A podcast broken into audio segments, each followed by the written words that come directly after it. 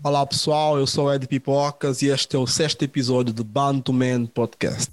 It's the EasyJet pilot tape. Homie, please don't hate. It's the EasyJet pilot tape.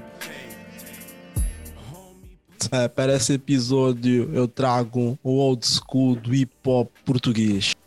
Como estás, Ricardo? What's up, what's up, Eddie? Daqui Sindroma. Está tudo bem, mano. Está tudo bem por aqui. A viver um dia de cada vez com este Covid, né? Que o hip hop que paira entre os negros é muito. tem um. tem uma conexão de imigração. Estás a ver? Certíssimo. É, vocês sim, Guto, tudo, apesar de serem portugueses, são imigrantes, estás a ver? Tem uma, um background uh, africano. Tu és um gajo, tem 38 anos, nasceu cá, está uh, dentro. 37, 37. 37, fazes 38, brada, fazes 38, eu conto também. Se chamasse ah. o exército pessoas que nasceram uh, com 38 anos, tu já ias, certo? Faz-me então uma, faz uma apresentação de quem é o Ricardo e quem é o Síndrome. Ok, ok. Ricardo Mascarenhas, nascido a 28 de 11 de 83, na maternidade Alfredo da Costa, Lisboa, o que significa que eu acabo por ser a segunda geração de africanos aqui em Portugal. As minhas raízes são de Cabo Verde, a minha mãe é de São Nicolau e o meu pai é da Praia. Eu cresci aqui numa zona que define muito a minha pessoa, que é crescer em Odivelas.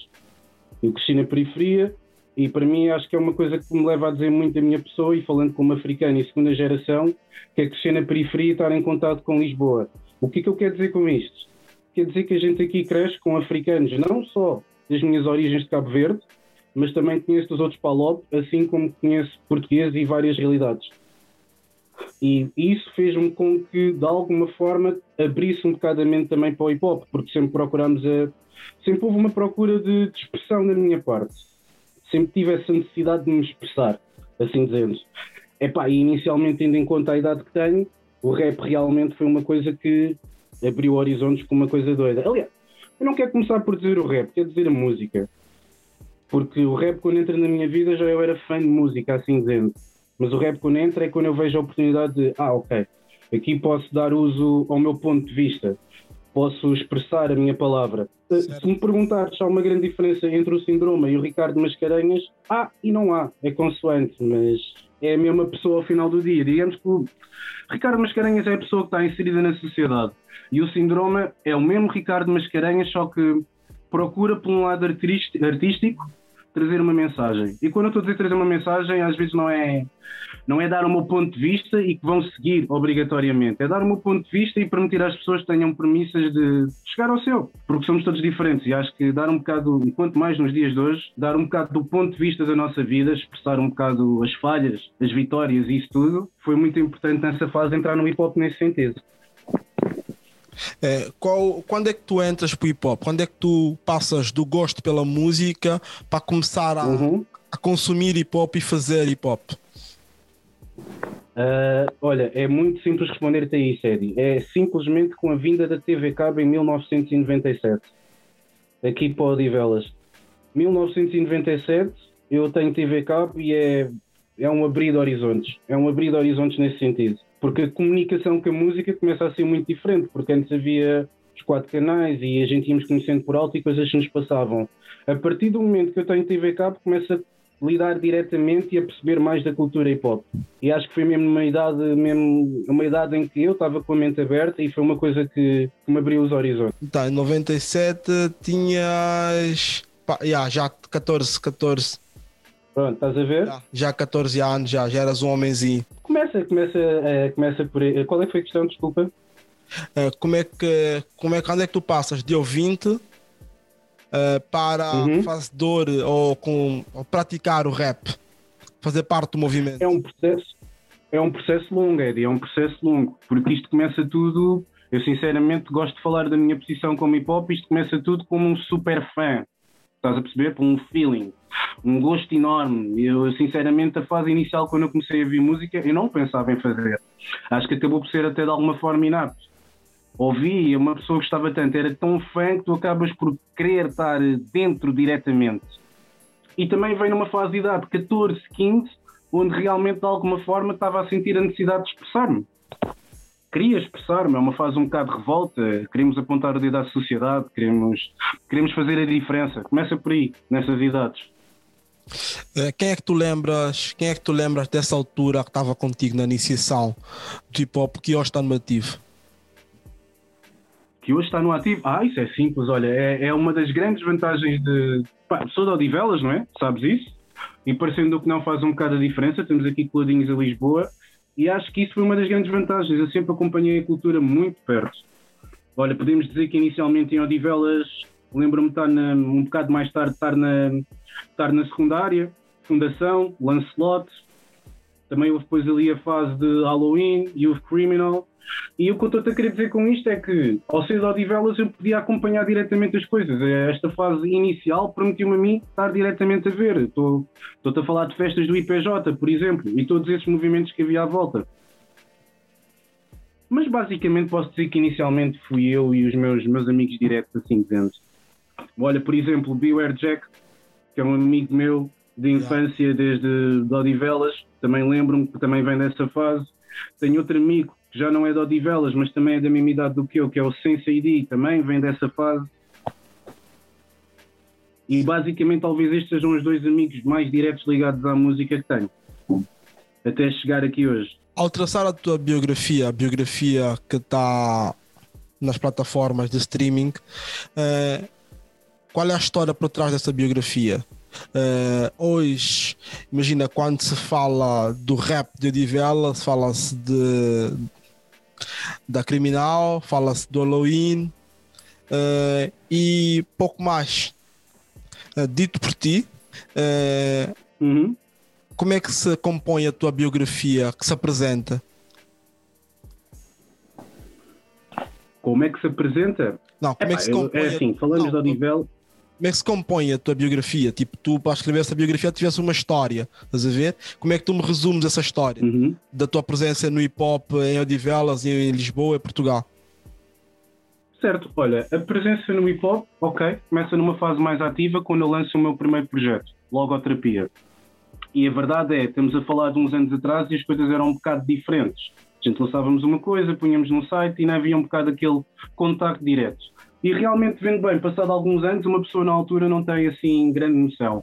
Mas até digo-te uma coisa: a logoterapia foi um trabalho feito às três pancadas, sem grande experiência, cheio de. Simplesmente é base, era aquele amor forte, estás a ver de quereres fazer e não, e não tens as bases todas, mas foi bem recebido, de alguma forma. Foi bem recebido. Quando eu estou a dizer bem recebido, as pessoas diretas que a gente fala e critica alguma coisa foi bem recebido. E isso foi um mote para dar continuação aos projetos que vinham a seguir. Epá, e sem sombra de dúvida, ser de Odivelas é diferente, meu. É, Odivelas é uma terra cheia de rappers, assim dizendo. Eu até gosto de dizer que o pessoal devia, devia estudar a água de Odivelas para ver o que é que se passa. Sim, sim. A verdade é que podemos dizer que produziu muitos rappers. Não sei se ainda produz. Os nomes. Oi, não percebi, desculpa. Odivelas produziu muitos rappers. Não sei se ainda produz. Sem dúvida. Sem dúvida. provavelmente essa água já não é tão boa como antigamente, porque eu não vejo uma força atual no hip hop da nova geração em Odivelas. Olha, não estou muito dentro, para te ser sincero. Não me está a vir agora assim é um nome que eu te possa dizer. Se tu que és é de Odivelas, tu que és de Odivelas não te vem nada à cabeça, então é porque pá, não estou muito enganado. Não, é disso. Às vezes pode ser diferente sabes que também já estamos noutra geração e, e, as coisas também mudaram. Há muita coisa aí fora, não é? Há muita coisa aí fora. Sim, não, já não dá para saber tudo o que está a passar. Não, certo, mas estamos a falar de nomes relevantes, estás a ver? Quando se diz de nomes relevantes, uh, os putos hoje, os mais novos, quando são de uma zona e têm alguma relevância, fazem questão de dizer de onde vêm. Estás a ver?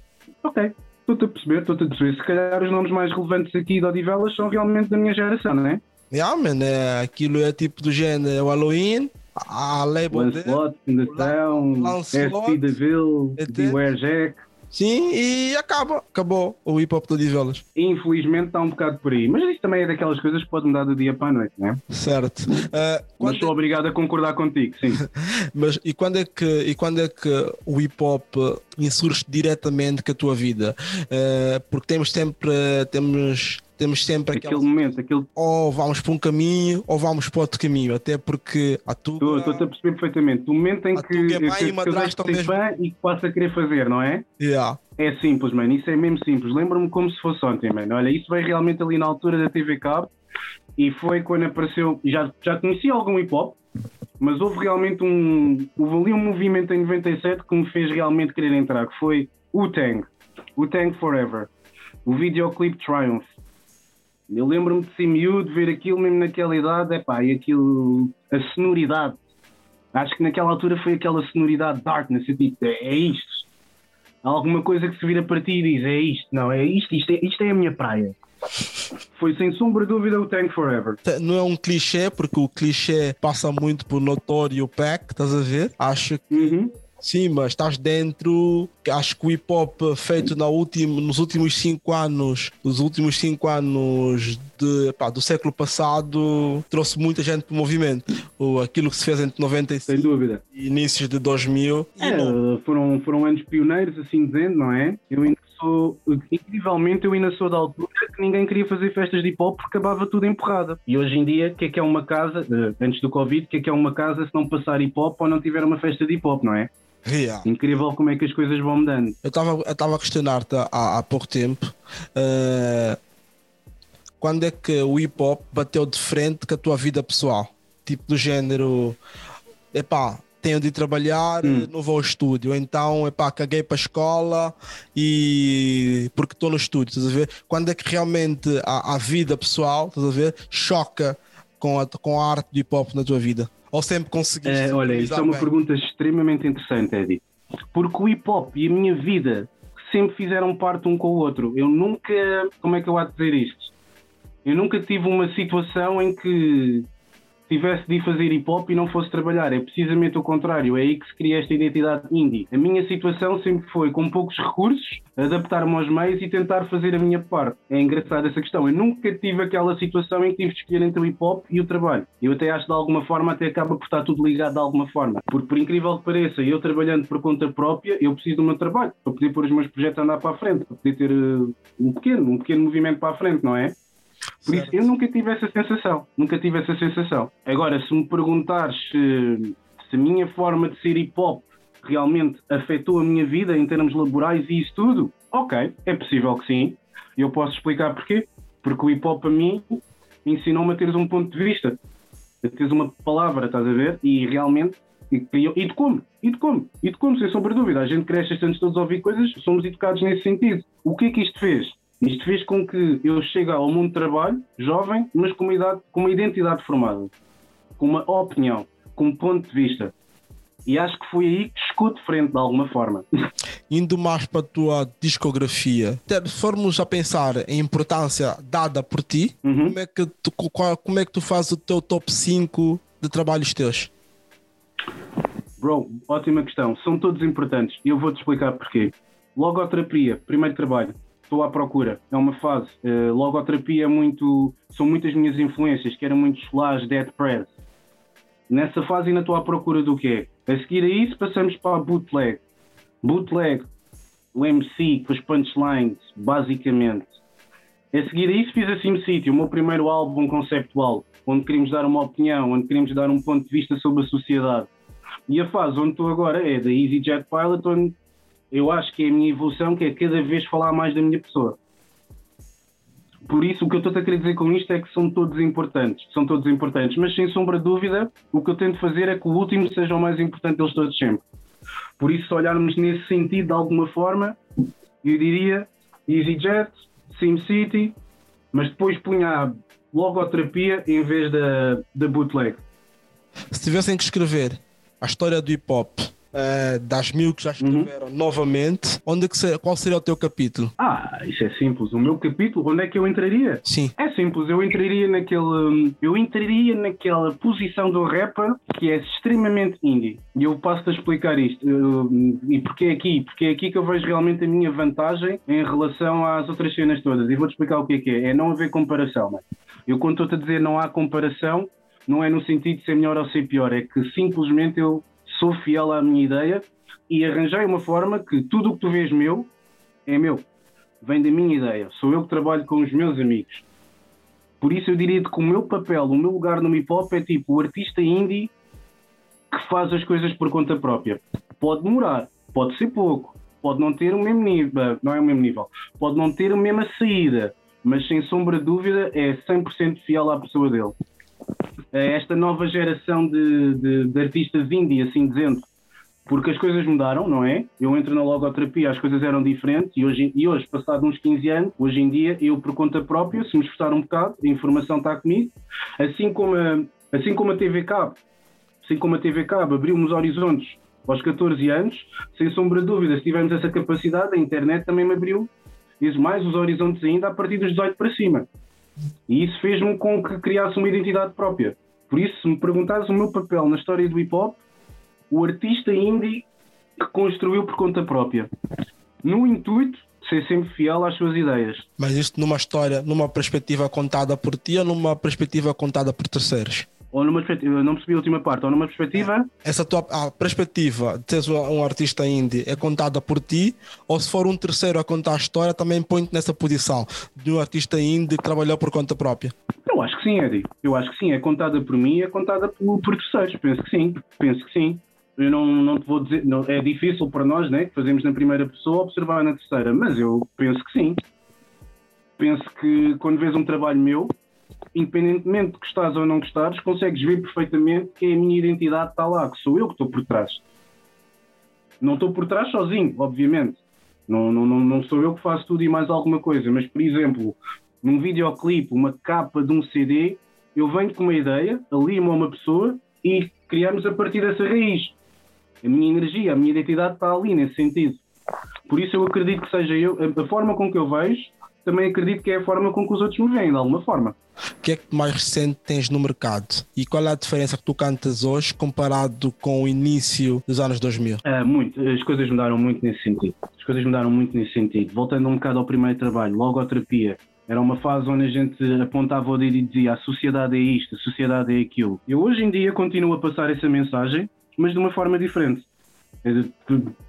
Comecei a passar de uma forma diferente, que é, eu estou a criticar, não é propriamente criticar, é dar uma ideia. Pode ser crítica como pode não ser. Mas em vez de estar a apontar o dedo, eu estou simplesmente a abrir sobre a minha vida, os meus fracassos, os meus falhanços, as minhas vitórias e a dar isso como exemplo. E acho que aí é que passa a minha opinião, porque sinceramente chegamos a uma fase em que quem ouve, ou que me fez, o que é que me fez identificar com o hip hop? Eram as pessoas que eu ouvia e havia ali, não totalmente, às vezes, ou até alguns totalmente, mas havia ali coisas que a gente se identificava, não é? Há ali coisas que eu digo, ok, eu percebo perfeitamente, está-me a tocar, está-me a perceber, eu percebo o que é que ele quer dizer com isto, nesse sentido. Por isso foi um bocado nesse sentido, de hum, criar essa, essa situação. Não sei se me estou a fazer entender. Sim, senhora. Uh, o que é que te fez criar ou produzir um documentário sobre ti? Isso é um bocadinho de egocentrismo, não? Não, não. Uh, quer dizer, depende, depende do ponto de vista. Olha, uh, o que me fez criar o documentário foi. Eu, sinceramente, para mim, enquanto artista, acho que as pessoas que gravitam à volta da minha música, ou pelo menos até os dias de hoje, não é porque ouviram-me não sei aonde e tipo, epá, curti vou ouvir mais. Sinceramente, de mim, as pessoas que gravitam à volta da minha música têm a ver porque conhecem a minha pessoa. De alguma forma. E tu que estiveste aqui a ouvir as minhas coisas, se preciso estás-me a ouvir aqui a falar, estás aqui a ver alguns versos que eu já escrevi para trás.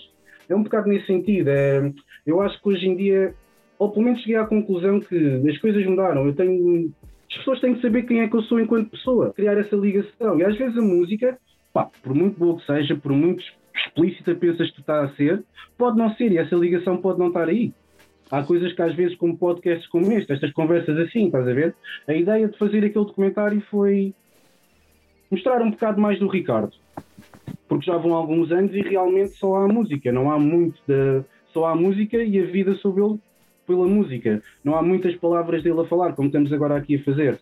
E achei que era importante ter este comentário. E acima de tudo, e acima de tudo, mano, porque pá, eu tento fazer, eu tento criar uma estratégia própria. Eu, faço um esforço por criar uma estratégia própria. Eu quero ser aquele gajo que daqui a uns anos não bateu, mas pelo menos dizer, pá, calma aí, vai lá atrás e vê, há ali umas coisas feitas. Não, não é uma questão de bater ou de ter reconhecimento. Mas sentes que há uma cobrança? Vai haver uma cobrança? Tipo, o que é que esse gajo fez? Eu cobro, eu cobro boa da rappers. Eu sou daqueles gajos que, Hum. principalmente os rappers que têm a, a nossa geração que critica os mais novos, estás a ver? Eu questiono, Estou a perceber, "Yeah, estou a perceber mas o que é que a fizeste por esses putos? Quando é que tu disseste, olha puto, eu tenho aqui uns, uns monitores que eu não utilizo há muito tempo, tenho um microfone que eu comprei em 86, estão parados, mas estão fixe, vem buscar. Estás a ver? Eh, qual é a passagem que... E é uma pergunta que também serve para ti. Qual é a passagem que, que os gajos antigos do hip-hop, estás a ver? Passam para os novos putos. Quantos putos dois têm como inspiração eh, os gajos de antigamente e esses gajos de antigamente ajudam de uma forma a promover, com explicações, com workshops, com epá, pagar estúdio, entendes? Uhum. E, tam- e Olha, e serve mesmo para ti. Tu tens esse histórico de ajudar outras pessoas ou és bué, yeah, foda-se, é um documentário e não ajuda ninguém. Não, eh, olha, eu digo mesmo, ajudante, eu não sou aquele artista que tem muitos meios e isso tudo, mas sinceramente, para a geração mais nova, eu acho que sou uma pessoa que ajuda bastante, porque, porque estou disposto a falar com eles. Estou disposto a ouvir a opinião deles. Estás a, estás a perceber? E às vezes há muita gente como da minha idade que não está disposta a isso. Eu gosto de ouvir e gosto de falar e gosto de dar ideias. E olha, porque é que não fazes assim? Sugestões, sugestões, porque é que não fazes assim? Porque é que não fazes assado? Eu penso que neste momento a minha contribuição tem sido bastante nesse sentido. Gosto de falar com os mais novos e ver, porque as coisas mudaram muito. E atenção, se olharmos para a geração mais nova, há miúdos que estão a fazer acontecer. Eu não, Não, com certeza, com certeza. eu, sem sombra de dúvida, eu não, eu não sou aquele da minha geração que fica, que fica a odiar nos mais novos. Eu vejo os miúdos, há, há uns que estão a fazer acontecer, sem sombra de dúvida. Sem sombra de dúvida. Tenho de tirar o chapéu a isso. E outra coisa, eu sou aquele tipo de rapper que, sinceramente, e acho que isto é muito raro, se eu gostar da tua cena, não te vou dizer que te vou mandar mensagem, mas te apanhar na rua, digo-te, pá, sim senhora, curti. Pode parecer, um, pode parecer uma coisa pequena, pode não parecer nada, mas é importante, é importante. Porque eu lembro-me quando lancei as minhas primeiras cenas, quando as pessoas vinham e diziam, pá, gostei daquilo, tipo, era uma coisa que é combustível, não é? É combustível. Eu gosto de dar sangue, eu gosto de dar sangue aos miúdos, gosto de dar sangue aos miúdos. E acho que isso também é, de alguma forma, é- não é só ser não é só tentar fazer as pessoas pensar fazendo rap. Também, é como eu estava a te dizer ainda há bocado, não, não é só. Não gosto de ver a minha pessoa só como um MC quando está à frente do microfone. MC 24 horas, no dia a dia também. No dia a dia também. Olha. E embora, como ainda há bocado tenha dito, há a diferença do Ricardo Mascarenhas para o Síndrome, mas, eu- mas a educação que o hip hop me deu está sempre cá e eu gosto, acima de tudo, gosto de largar sementinhas e deixar o pessoal a pensar. Eu não quero que as pessoas sigam as minhas ideias religiosamente, não faz sentido, porque somos todos seres únicos. Eu quero que as pessoas ouçam a minha opinião, ouçam as minhas ideias, mas acima de tudo, cheguem a novas premissas para eles mesmos. E eu acho que isso, então nos dias de hoje, é uma ajuda super preciosa, mano. Super preciosa. Nos dias de hoje, tens a coragem de chegar a alguém e dizer o que é que achas, seja bom, seja mau. Chegares ao pé de um gajo, ou uma pessoa, ou um amigo teu que faça música e tu dizes, é mano, esta faixa aqui não não está não tá lá. Porque é muito fácil teres uma data de amigos e fazes faixas e todos vão se virar e vão dizer, ah, já, está fixe.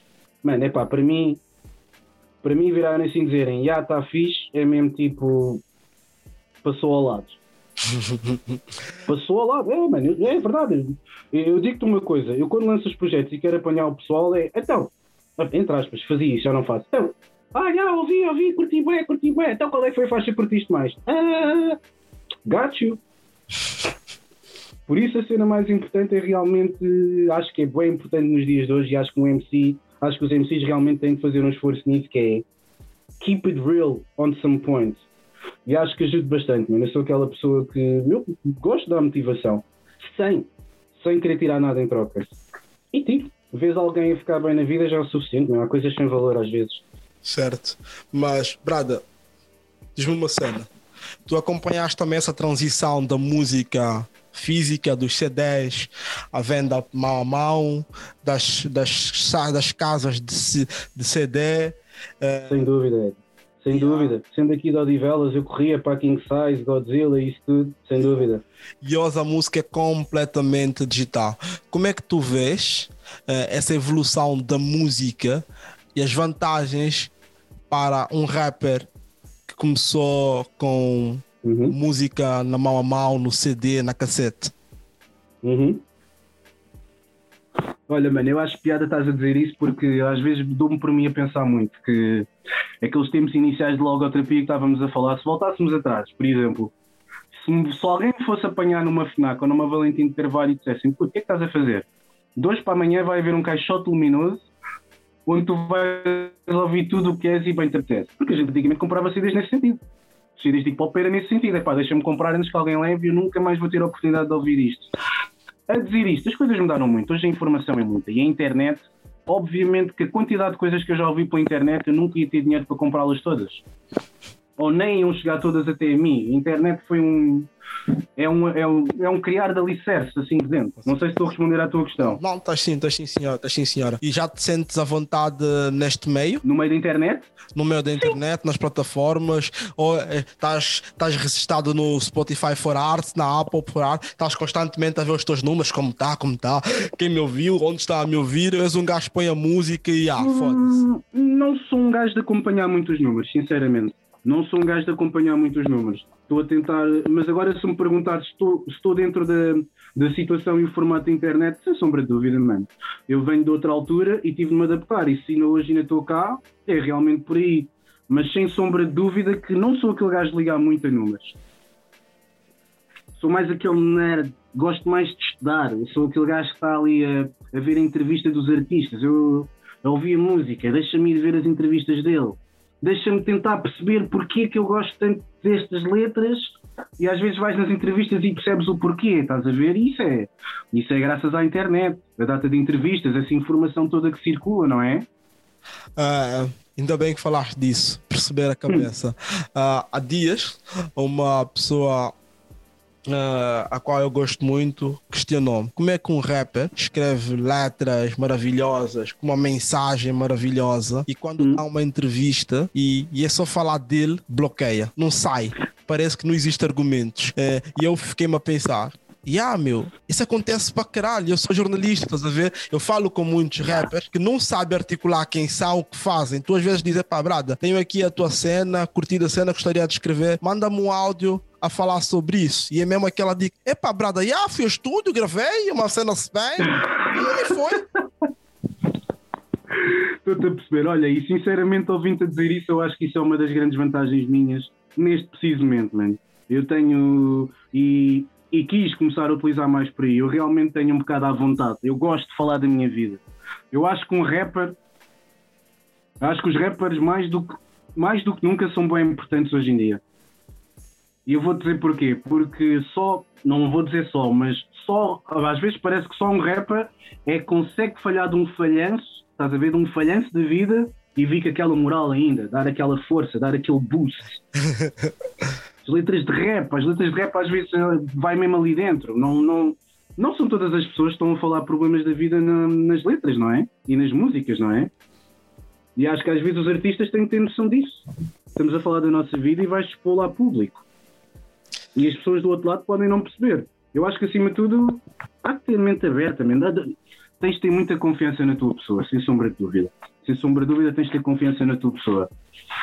E confiança na tua pessoa. Não se baseia só em ter flow e chegar ali ao microfone e saber cuspir, não é? Basicamente tens de saber porque é que estás a cuspir. Tal e qual. Sei que me faço entender. Sim, claro que faz, claro que faz. Uh, Ricardo, uh, eu vou dar aqui uma parte, uma parte, vou abrir aqui uma, um parênteses para falar do Ricardo, da pessoa Força. Ricardo. E Força, depois voltamos no final para falarmos do rapper. E vou perguntar: Estás à vontade, mano. Estás à vontade. Eu gosto disso agora. 37 anos, 37,5, quase 38, vá. Certo. A SOS Racismo fez agora em dezembro 30 anos e só no este último ano, os dois últimos anos, foi os anos em que Portugal mais falou e discutiu racismo. É, Certo. onde mais leis foram aprovadas, onde tem pessoas a serem julgadas por racismo. Certo.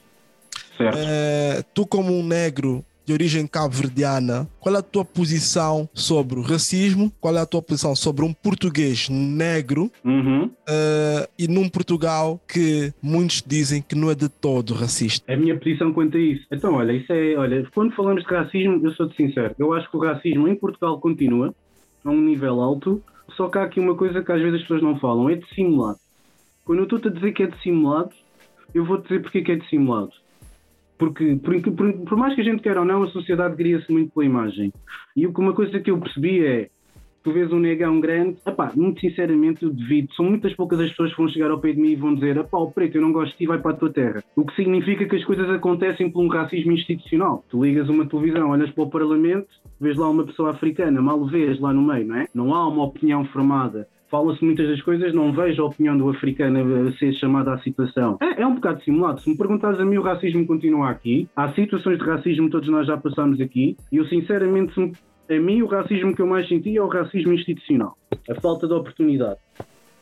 Vais para um sítio, vais para um sítio, mostras que tens valor, mas depois é, ah, já, o africano é fixe, já, tem capacidade, já, temos-lhe a fazer um favor. Sinceramente é essa a minha opinião. Mas eu já tentar fazer um bocado diferente por isso. Mas sim, mas o racismo continua aqui. eh, eu sou de Odivelas, é uma situação diferente, é uma cidade com muita gente, mas eu sei que há bairros onde a força policial não é a mais correta, certo? Onde a força policial, como entra, não é a mais correta. Acho que às vezes aqui Lisboa tem várias realidades e há que ter noção disso. Ser africano, com todo o respeito, ser africano num certo sítio, Odivelas, por exemplo, e ser noutro sítio muda completamente, ou até mesmo dentro de Odivelas estás num sítio, se estiveres no outro, no sítio errado, a coisa muda completamente. O racismo continua aqui, mas eu acho piada numa situação, sabes, Eddie? Porque ao mesmo tempo que esta sociedade continua racismo, racista, eu nunca vi uma coisa mais trendy do que ser niga hoje em dia. Ser niga é a coisa mais trendy. O que acaba por ser um paralelo engraçado, de alguma forma, não é? Pá, eu acho que, sinceramente, eh, acho que as pessoas sim querem ser, mas não querem viver ou ser julgado como os verdadeiros negros Ah, ah, por isso é que eu estou a dizer que é trendy, é aquele lado fixe, é fixe, é fashion, não é? Chama a atenção, não é? Porque é verdade, porque a nossa cultura africana é assim, há uma parte dessa. Chama a atenção, entrou, entrou num sítio, yo, who, who the fuck is this? É essa parte, é a parte do glamour que querem, mas depois, claro que há outra parte que ninguém quer, não é? Complicada, que é tu, tu, tu estás em casa de que ouves crioulo, vais para a escola, lidas com outras coisas, também vão mudando, há várias situações, às vezes por seres um africano que falas um português correto, até os próprios africanos viram-se contra ti a pensar que tu és vendido quando nem sequer conhecem a tua história. Ou então também podemos questionar o que é que é o português correto. O que é que eu. Não sei, não sei. Não faz. Não, não, não gosto, não. O que é que é o correto? O português correto? Nem sei se isso existe. Sinceramente. Ah, Mas o racismo continua aí, sim, continua. certeza. De alguma forma, esse racismo estrutural que continua por aí prejudicou-te diretamente no, na, tua, na tua profissão artística como rapper? Já te sentiste tipo, yeah, a cagarem para. Ou beneficiou-te, por exemplo, não só prejudicar. Já te Uhum, beneficiou ou já te prejudicou? Ser negro ajuda ou prejudica em Portugal como rapper? Boa questão, boa questão, deixa-me pensar. Epá, a mim, enquanto a minha pessoa, eu aí só posso responder por mim, a mim ajuda-me. A mim ajuda-me. A mim ajuda-me e eu posso-te explicar porquê. Porque eu sou aquele gajo que. Ah tá, como é que eu há de explicar isto? Ah, Um orgulho, estás a perceber? Não, não, não, não é fácil tirar-me esse orgulho. Não. É pá, ai, ai, ai, fogo o Ricardo é de Odivelas, conhece meia dúzia de Memphis, não vamos pôr-lhe aqui a tocar. Tranquilo, a gente arranja outro sítio, não é? Pá, olha, uma coisa que eu acho engraçada de caraças é que às vezes tu falas em. É uma coisa que é engraçada. Às vezes eu digo que sou de Odivelas e o pessoal pensa que Odivelas é tipo Compton. Eu acho uma piada do caraças. Oh, pessoal, é, sério, o pessoal de Lisboa pensa que Odivelas é tipo Compton. Ah pá, claro que há situações, mas é um crimi- contexto urbano, tens crimi- tudo. criminal, uh, drunk master, uh, É, eu acho também vem muito por aí. Olha, sem Sempre venderam isso. sempre Sem venderam isso, entendes? Yeah, Sim, tem, e essa, e essa Yeah, realidade, sempre. essa realidade existe em Odivelas, sem sombra de dúvida que essa realidade existe em Odivelas. Mas eu acho piada que às vezes o pessoal olha tipo, ei, ei, as Odivelas, ei, a terra do alumínio, caraças, deve ser só confusões. Ah pá, aqui entre nós, aqui entre nós, realmente crescer aqui nestas escolas públicas, de Lisboa ou Odivelas, toda a gente que fez as escolas aqui sabe o que é que é. Há sempre histórias, não é? Há sempre conflitos, há isto, há aquilo. Mas acho piada como é que o pessoal às vezes, sai- não sei, às vezes criam-se umas preconcebições. Pá, era fixe que essas preconcebições também diminuíssem o preço das rendas de Odivelas. Não, não, vai aumentar. Odivelas, não, esquece. Odivelas, não, Odivelas agora. Odivelas é trendy. Yeah. É Odivelas é, que nem, Odivelas é que nem os niggas agora. Trendy. Yeah. Opa, Lisboa está cheia, bora ali para Odivelas que até. E já não está barato, mano, e já não está barato. Yeah. É, A verdade é que até eu fui obrigado a sair de lá. estás agora onde? É, agora estou a viver no bairro alto. Foda-se. Ah, eu sou de Odivelas e vivo no bairro alto. Ah, as rendas aumentaram em Odivelas. Sim, mas agora estou no bairro alto. Ok, ok, ok. Ah, verdade, verdade, verdade. No bairro alto um quartinho, calma. Keep it humble. This nigga make no money from the music. não, mas é, tem sido. Não, mas a verdade é esta, Eddie. hum, há uma pequena diferença, há uma pequena diferença, mas como é que eu vou dizer? A mentalidade de Odivelas, geograficamente por estar tão colado a Lisboa, não é assim tão diferente da mentalidade de Alfacinha, não é? Mistura-se de alguma forma. Há um contexto urbano que é. Como é que eu vou dizer? Sei lá. Sei lá. É pá, claro que há diferenças, mas Tens menos prédios em Lisboa só. por exemplo, é, até acho que é ela por ela, mano. Depende, depende, depende. Num todo, num todo. Tipo, tipo na, na zona, tipo bairro alto, calçada do Combra, aí encontras bué também com, com, com rua chamada Poços dos Negros. Obrigado. Vai.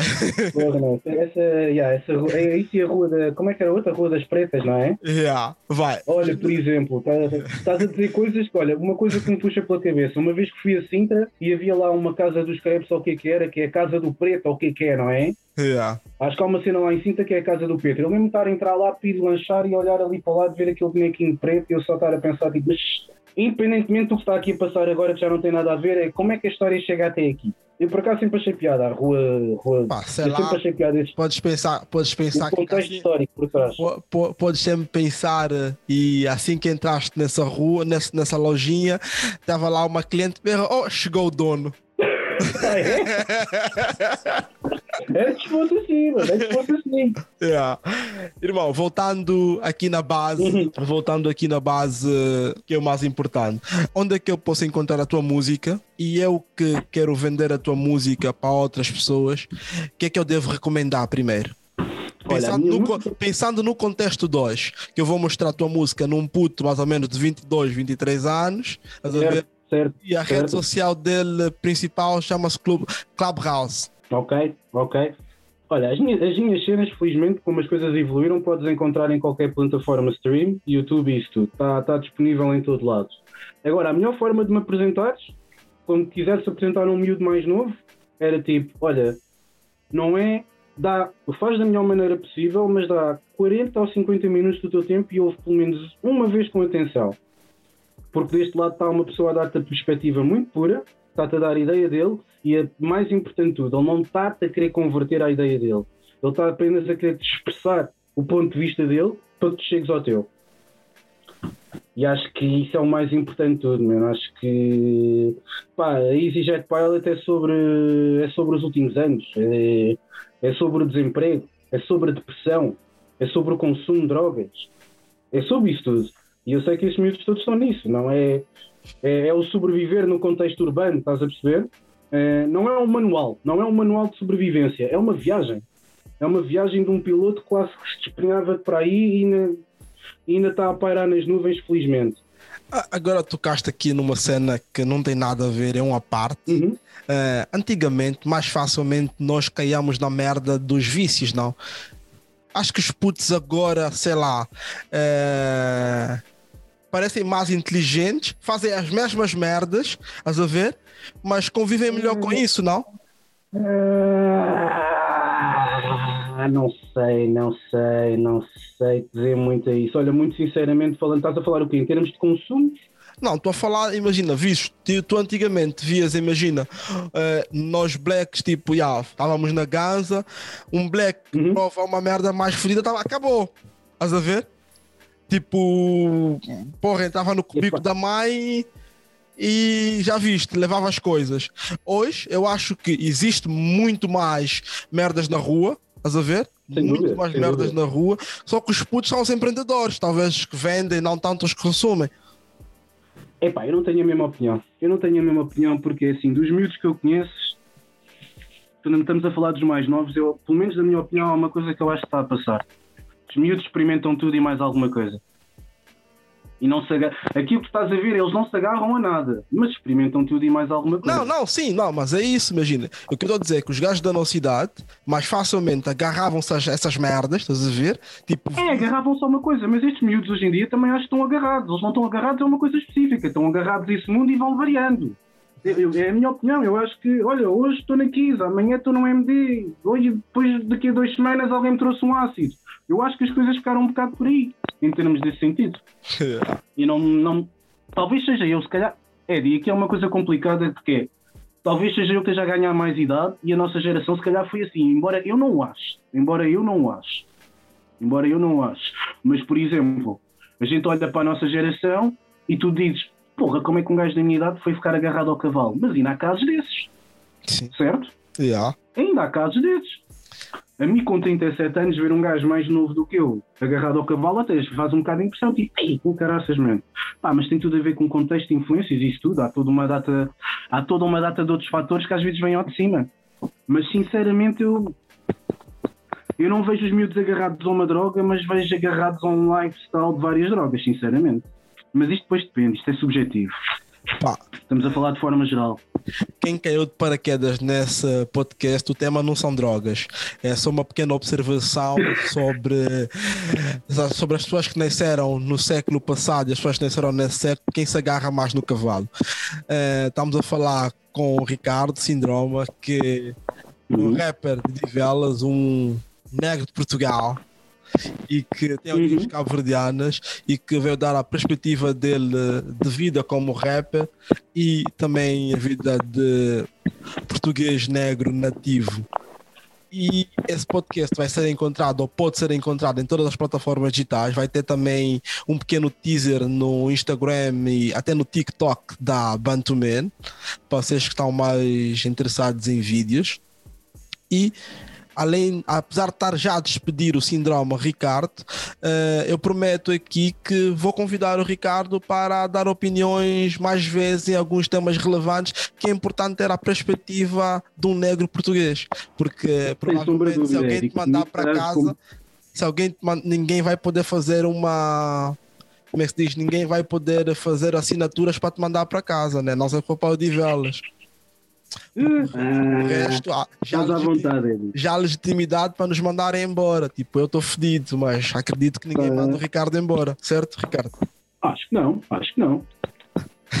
Olha, Eddie, deixa-me só frisar uma coisa. Deixa-me só frisar uma coisa. Quando estávamos aqui a falar de. Eu acho que é importante dizer isto. Acho que é importante dizer, dizer, dizer isto às pessoas em relação ao meu último trabalho.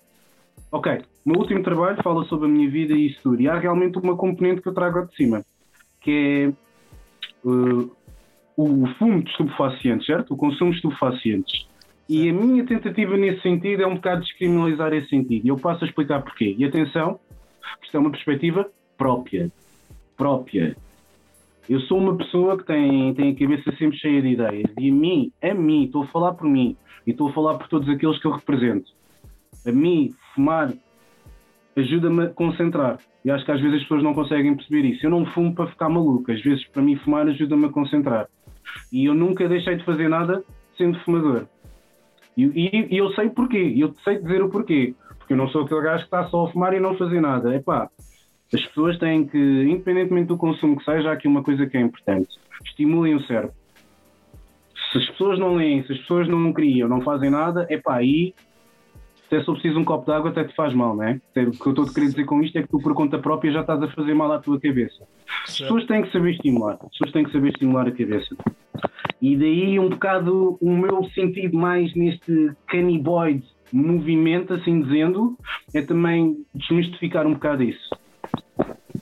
E sem sombra de dúvida, que ao desmistificarmos um bocado isso, talvez as pessoas abram um bocado a cabeça para outras que são um bocado diferentes e que são outro tipo de jogo.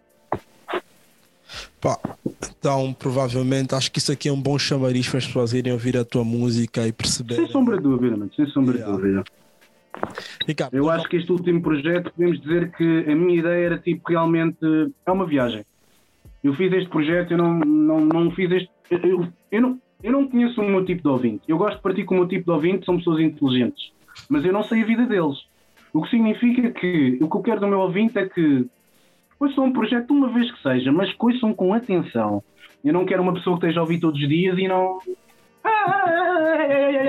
Não, whatever, não pode ir up nem nada. Tipo, eu, o tipo de ouvinte que eu quero é ouve uma vez, faz a viagem. Acho que a cena é quase, quase uma hora, 50 minutos. Façam essa viagem.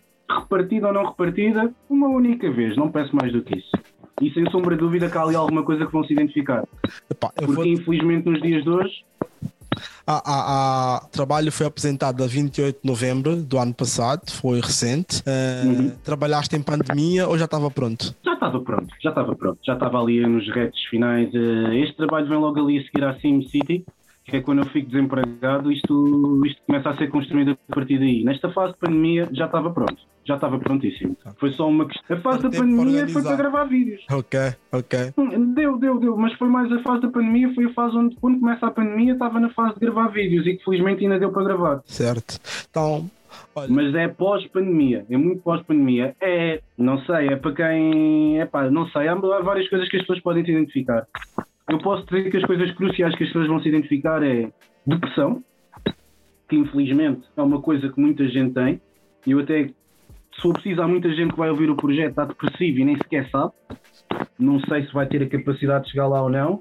Depressão, desemprego, há outros assuntos que também são tocados ali ao de leve, que é, e é uma coisa muito enquanto português aqui, que é a segunda geração de africanos em Portugal, o choque que eles têm com os pais da África, que é uma coisa enorme, uma coisa que eu pensava que era só eu, mas realmente é uma coisa que acontece em, em vários tipos de, de africanos, que, eu não, que é uma coisa que eu comecei a notar ultimamente, que é um choque geracional entre o pai da África que veio cá, pá, por exemplo, dou-te um exemplo, o meu pai que veio da África aos 13 anos estava aqui nas obras e eu que tive aqui a minha vida, cresci aqui, né?